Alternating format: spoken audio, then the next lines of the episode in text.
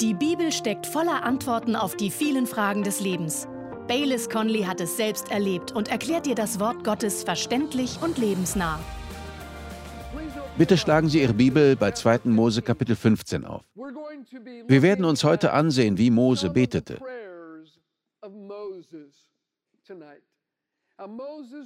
Mose führte viele Gespräche mit Gott und betete viel sowohl bevor er nach Ägypten zurückkehrte, als auch während er dort war und Gottes Volk aus der Knechtschaft befreite.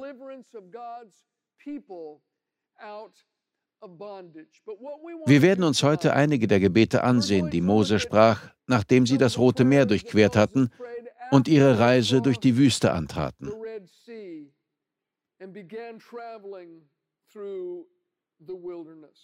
2. Mose 15, Vers 22. Danach führte Mose die Israeliten vom Roten Meer fort und sie zogen in die Wüste Schur. Drei Tage lang wanderten sie durch die Wüste, ohne Wasser zu finden. Als sie nach Mara kamen, fanden sie schließlich Wasser. Doch sie konnten es nicht trinken, denn es war bitter. Deshalb erhielt der Ort den Namen Mara. Da beschwerte sich das Volk bei Mose, was sollen wir trinken? Mose rief den Herrn um Hilfe an. Da zeigte der Herr ihm ein Stück Holz. Nachdem Mose das Holz in das Wasser geworfen hatte, wurde das Wasser trinkbar. In Mara gab der Herr ihnen Vorschriften und Gesetze und stellte sie auf die Probe, indem er sagte, Hört auf mich, den Herrn, euren Gott, und lebt so, wie es mir gefällt. Befolgt meine Gebote und Vorschriften, dann werde ich euch nicht an den Krankheiten leiden lassen, die ich über die Ägypter gebracht habe, denn ich bin der Herr, der euch gesund macht. In der Wüste gab es kein Wasser. Das Volk beschwerte sich und Mose sprach ein sehr kurzes, prägnantes Gebet. Wir kennen den Wortlaut nicht, aber wahrscheinlich rief er etwas wie Hilfe!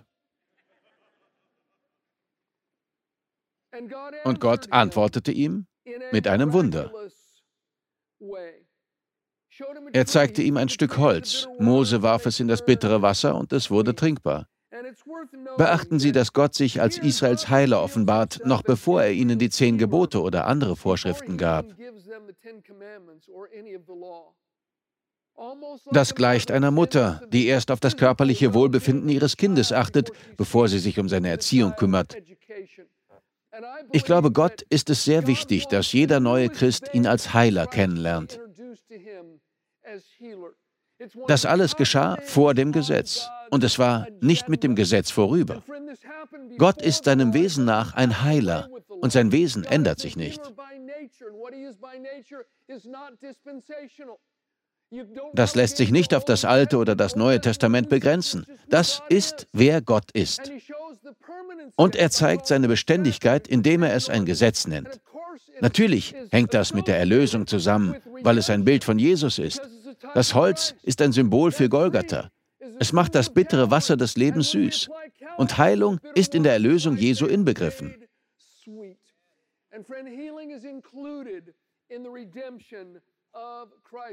Moses erstes Gebet in der Wüste lautete also im Wesentlichen, Gott, hilf.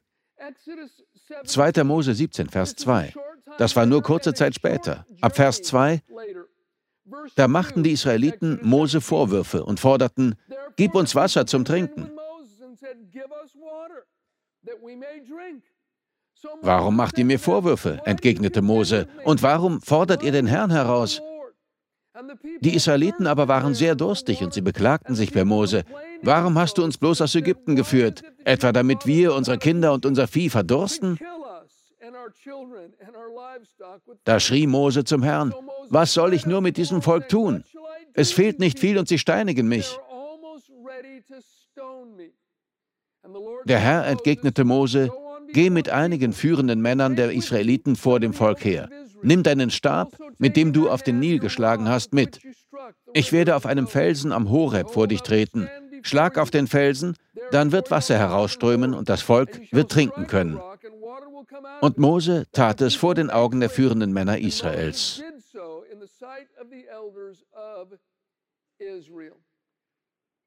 Das war nach all den Wundern in Ägypten, nach der Teilung des Roten Meeres und nur wenige Tage nachdem das bittere Wasser in trinkbares Wasser verwandelt wurde. Und wiederum forderten die Israeliten den Herrn heraus und klagten. Ihre Sünde war nicht ihr Verlangen, sondern ihre Einstellung. Sünde war nicht, dass sie baten, sondern wie. Und Moses Gebet war wieder sehr kurz. Herr, was soll ich mit diesem Volk tun? Sie wollen mich töten. Und Gott zeigte Mose, was er tun sollte. Beachten Sie, dass Mose Gott keinen Vorschlag machte, wie er das Problem lösen könnte. Das überließ er Gott. Wir sehen in Epheser 1, Vers 11, welche Schwierigkeiten es mit sich bringt, wenn wir Gott vorschreiben, was er tun soll.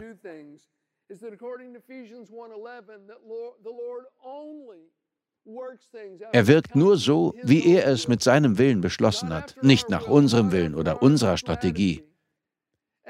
Wenn wir versuchen, Gott das Wie vorzuschreiben, begrenzt das unsere Wahrnehmung für sein Wirken. Ich glaube, dass wir Gottes Antworten manchmal übersehen, weil wir ihn in eine Schublade stecken und erwarten, dass er nur auf ganz bestimmte Weise handelt.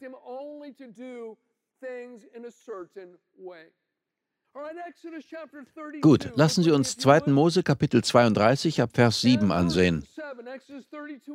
Hier finden wir eine weitere Begebenheit, die sich nicht lange danach zutrug.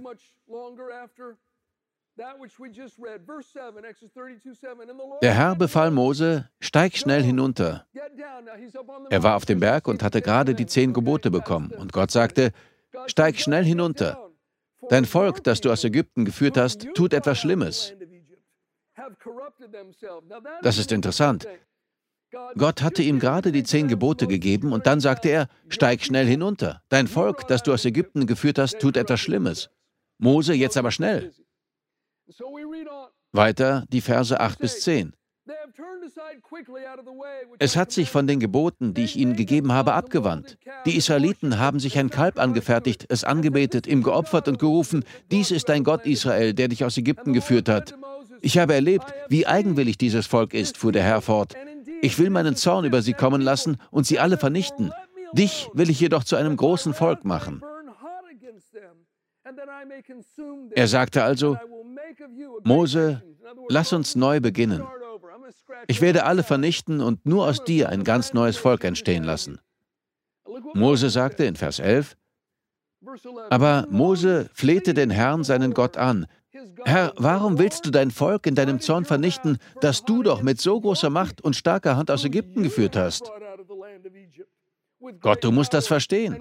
Das ist nicht mein Volk, sondern deines. Und nicht ich habe sie aus Ägypten geführt, sondern du.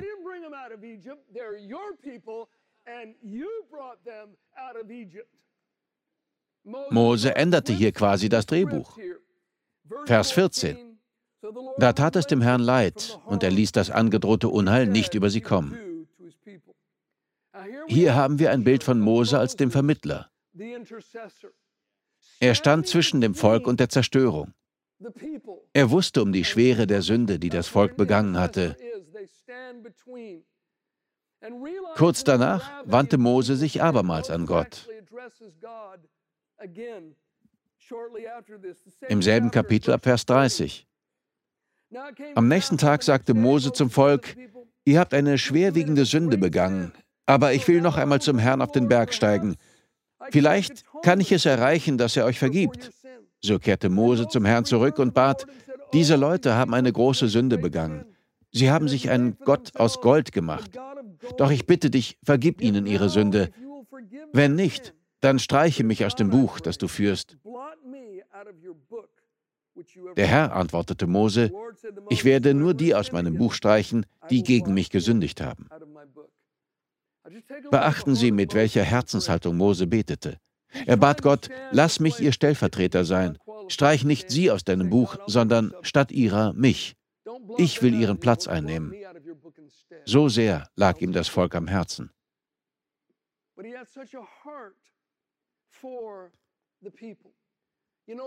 Gemäß 1 Timotheus 2, Vers 1 ist eines der Gebete, die wir als Christen beten sollen, die Fürbitte für andere Menschen. Wenn wir für andere beten, treten wir für sie in den Riss. In Apostelgeschichte 12 heißt es, dass König Herodes Jakobus, den Bruder des Johannes, mit dem Schwert hinrichten ließ. Und er sah, dass das den Juden gefiel. Er war einer der zwölf Apostel. Er wurde umgebracht. So beschloss er, Petrus auf dieselbe Weise hinrichten zu lassen. Aber Petrus wurde durch ein Wunder gerettet. Jakobus wurde getötet, Petrus wurde gerettet. So lesen wir in Apostelgeschichte 12. Der einzige Unterschied war, dass für Petrus anhaltend gebetet wurde. Wenn sie auch nur ein einziges Gebet für Jakobus sprachen, erfahren wir zumindest nichts davon. Für Petrus traten andere in den Riss. Der einzige Unterschied war Fürbitte. Vielleicht dachten sie, Jakobus schafft das schon. Schließlich war er einer der zwölf Apostel. Ihm wird sicher nichts passieren. Wir müssen für unsere Leiter beten. Jeder braucht Gebet. Mose lehrt uns, Fürbitter zu sein. Das ist so wichtig. Wir kommen zu 2. Mose, Kapitel 33. Inzwischen war Gott ziemlich genervt von dem Volk. Am Anfang des Kapitels sagt er, ihr werdet in das verheißene Land einziehen und es in Besitz nehmen, aber ich ziehe nicht mit euch hinauf, sondern schicke euch stattdessen einen Engel, der vor euch hergeht. Ihr werdet die Jebusiter, die Perisiter, die Hiviter und alle anderen Bewohner daraus vertreiben. Wir lesen ab Vers 12 von 2. Mose 33. Da heißt es, Mose sagte zum Herrn, Du hast mir zwar den Auftrag gegeben, dieses Volk nach Kanaan zu führen, aber du hast mir nicht gesagt, wen du mit mir schicken willst. Du hast gesagt, dass du mich kennst und dass du mir freundlich gesinnt bist. Wenn dem wirklich so ist, dann zeig mir doch, was du vorhast, damit ich dich besser verstehe und merke, dass du mir freundlich gesinnt bist. Denk doch daran, dass dieses Volk dein Volk ist. Der Herr antwortete ihm, ich selbst werde mit dir gehen, Mose, ich will dir Ruhe verschaffen. Da entgegnete Mose, wenn du nicht selbst mit uns gehst, dann führe uns nicht von hier weg. Denn woran soll man erkennen, dass du deinem Volk und mir wohlgesinnt bist? Doch einzig daran, dass du mit uns ziehst und wir uns deshalb vor allen anderen Völkern auf der Erde auszeichnen. Der Herr sagte zu Mose, ich will dir auch diesen Wunsch erfüllen, den du gerade geäußert hast, denn du stehst in meiner Gunst und ich kenne dich. Wiederum trat Mose für das Volk ein. Gott sagte, ich gehe nicht mit, ich schicke einen Engel. Mose sagte, Moment mal, wenn du nicht mitgehst, storniere bitte meine Reservierung für das verheißene Land. Das Einzige, das uns von allen anderen Völkern auf der Erde unterscheidet, ist deine Gegenwart. Gott sagte, okay, ich werde tun, worum du mich bittest. Das Einzige, was sie von anderen Menschen auf der Welt unterscheidet, was uns als Christen vom Rest der Welt abhebt, ist die Gegenwart Gottes. Als nächstes finden wir hier ein sehr persönliches Gebetsanliegen von Mose. Er dachte zweifellos darüber nach, wie Gottes Gegenwart uns von anderen abhebt. In Vers 18 desselben Kapitels sagte er, Lass mich deine Herrlichkeit sehen. Der Herr antwortete, Ich will meine Güte an dir vorüberziehen lassen und will meinen Namen, der Herr, vor dir ausrufen. Ich schenke meine Gnade und mein Erbarmen, wem ich will. Mose sagte, Lass mich deine Herrlichkeit sehen. Das hebräische Wort, das hier mit Herrlichkeit übersetzt wurde, bedeutet wörtlich Gewicht, Masse oder Substanz. Als Mose sagte, lass mich deine Herrlichkeit sehen, sagte er, Gott, ich möchte wissen, wer du bist. Ich möchte nicht nur wissen, was du tust, sondern auch, warum du tust, was du tust.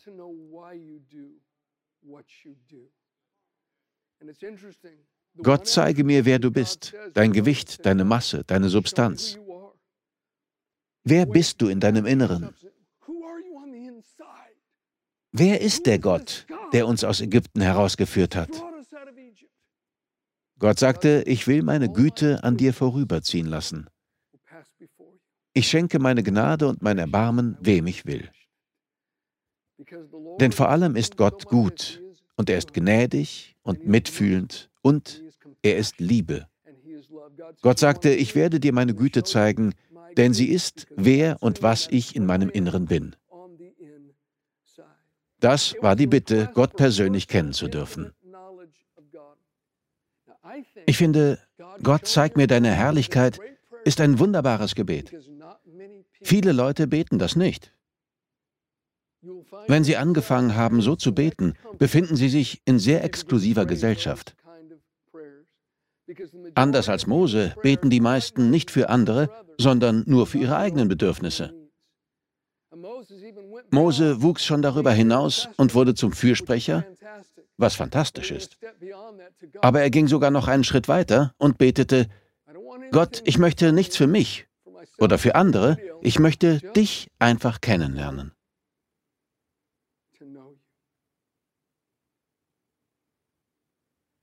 Ich glaube, dass wir Gott so nahe kommen können, wie wir möchten.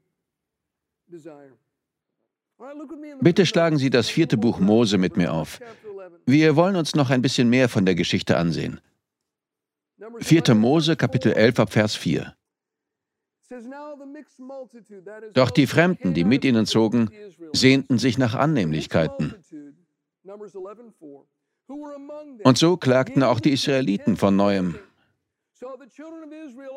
Wer gibt uns Fleisch zu essen? jammerten sie. Denkt nur an die vielen Fische, die wir in Ägypten ganz umsonst bekamen. Wir bekamen so viele Gurken und Melonen, Lauch, Zwiebeln und Knoblauch, wie wir nur wollten. Aber jetzt haben wir alle Lust am Essen verloren, wo wir nichts außer diesem Manna zu essen bekommen. Wir haben nur Engelsnahrung zu essen. Freunde, wenn Sie das Manna nicht länger zufriedenstellt, haben Sie ein wirkliches Problem.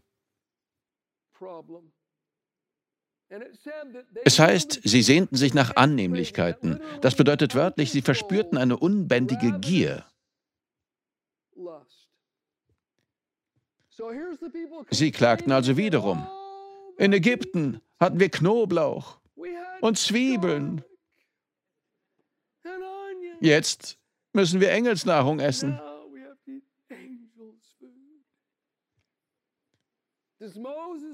Leistet Mose erneut Fürbitte für sie? Sagt er abermals, Gott, streiche mich aus deinem Buch? Es passierte Folgendes. Gott wurde zornig. Und Mose wurde zornig. Mose sagte, bin ich etwa die Mutter dieses Volkes? Ich kann es nicht länger tragen. Gott, wenn du mich so behandeln willst, töte mich lieber. So betete er. Mir gefällt dieses Gebet, weil es ehrlich ist. Mose war am Ende. Er sagte, ich kann sie nicht tragen. Ist das Volk ein Säugling, den ich umhertragen soll? Gott, ich habe genug von ihnen. Es geht immer so weiter. Hol mich nach Hause, ich kann nicht mehr. König David sagte im Psalm 142, ich bringe meine Klagen vor den Herrn. Und Gott gab ihm eine Antwort. Gott mag ehrliche Menschen. Wenn Ihr Herz schwer ist, sprechen Sie mit Gott darüber. Und so wies Gott Mose an, 70 Älteste zu versammeln. Er gab ihnen eine Antwort und legte seinen Geist auf sie, und dann ließ Gott einen Wind aufkommen, der Wachteln in ihr Lager trieb.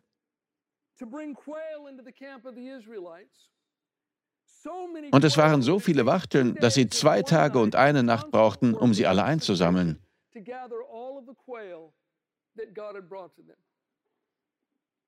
Sie sollten das zusammen mit Psalm 78 lesen, denn dort wird diese Geschichte ebenfalls erzählt. Und in der Bibel heißt es, obwohl Gott sie versorgte, indem er ein Wunder tat, nahm ihre Gier nicht ab. Dann kam das Gericht, die Schuldigen starben und wurden begraben. Und Mose nannte den Ort Gräber der Gier. Nicht nur, weil die Anstifter dort begraben waren, sondern weil er hoffte, auch das Problem der Gier unter Gottes Volk ein für allemal begraben zu können.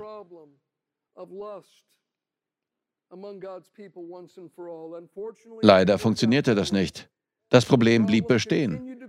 Und als sie weiterzogen, tauchte noch ein weiteres Problem auf. 4. Mose 14. Sie sandten die zwölf Spione in das verheißene Land. Diese bestätigten alles, was Gott gesagt hatte.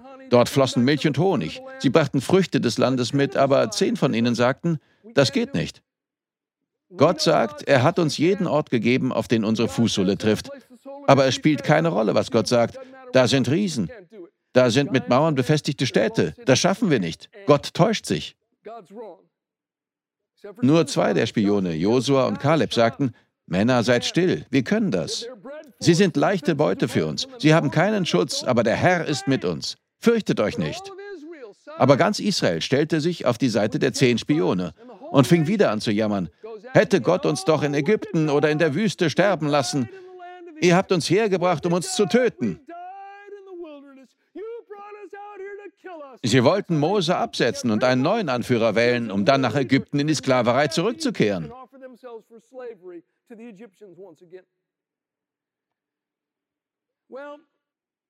Wir können aus dieser Geschichte vieles lernen, aber ich möchte Sie auf eines hinweisen. Bitte sehen Sie sich mit mir Vers 20 in Kapitel 14 an. Hier sprach Mose mit dem Herrn. Wieder macht er sich zu ihrem Fürsprecher und tritt für sie in den Riss. Vers 20. Da antwortete ihm der Herr, ich werde ihnen vergeben, wie du gebeten hast. Gut, Mose, ich vergebe ihnen aber, sagen sie alle aber, aber so wahr ich lebe und so wahr die Erde erfüllt wird von meiner Herrlichkeit, soll keiner dieser Menschen das Land, das ich ihren Vorfahren mit einem Eid versprochen habe, jemals sehen. Sie haben meine Herrlichkeit und die Wunder, die ich in Ägypten und in der Wüste getan habe, miterlebt und mich trotzdem immer und immer wieder herausgefordert, indem sie meine Anweisungen nicht befolgten. Sie taten das immer wieder. Vers 23. Keiner von denen, die mich verachtet haben, soll das Land sehen.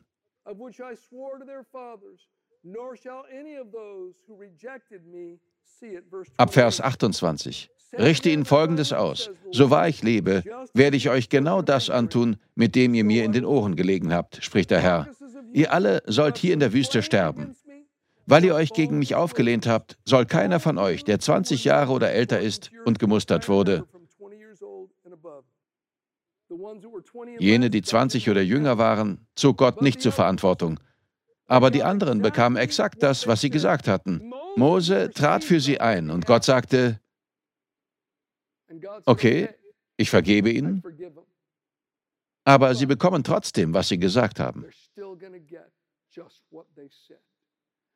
Genau die Dinge, die sie gewohnheitsmäßig gesagt haben, werden sie erleben. Sie sagten abermals, hätte Gott uns doch in der Wüste oder in Ägypten sterben lassen. Ihr habt uns hergebracht, um uns zu töten. Wir werden sterben. Wir sind alle tot. Wir werden verdursten. Wir werden verhungern. Ihr habt uns hierher gebracht, um uns zu töten, oder? Wir werden sterben. Wir werden sterben. Sie sagten das aus Gewohnheit. Und selbst noch so viel Fürbitte hätte nichts daran geändert, dass sie die Frucht der Worte aßen, die sie gewohnheitsmäßig aussprachen. Freunde, jemand kann in den Riss treten, Mose selbst, und für sie beten. Sie können mit dem Blut Jesu gereinigt werden und bereit für den Himmel sein. Aber sie werden ernten, was sie säen. Was sie gewohnheitsmäßig sagen, formt ihre persönliche Welt. Denken Sie einmal darüber nach. Das ist so wahr. Ich hoffe, dass Sie aus der heutigen Sendung etwas mitgenommen haben. Und ich möchte Ihnen noch etwas sagen. Hören Sie einen Moment mit dem auf, was Sie gerade tun.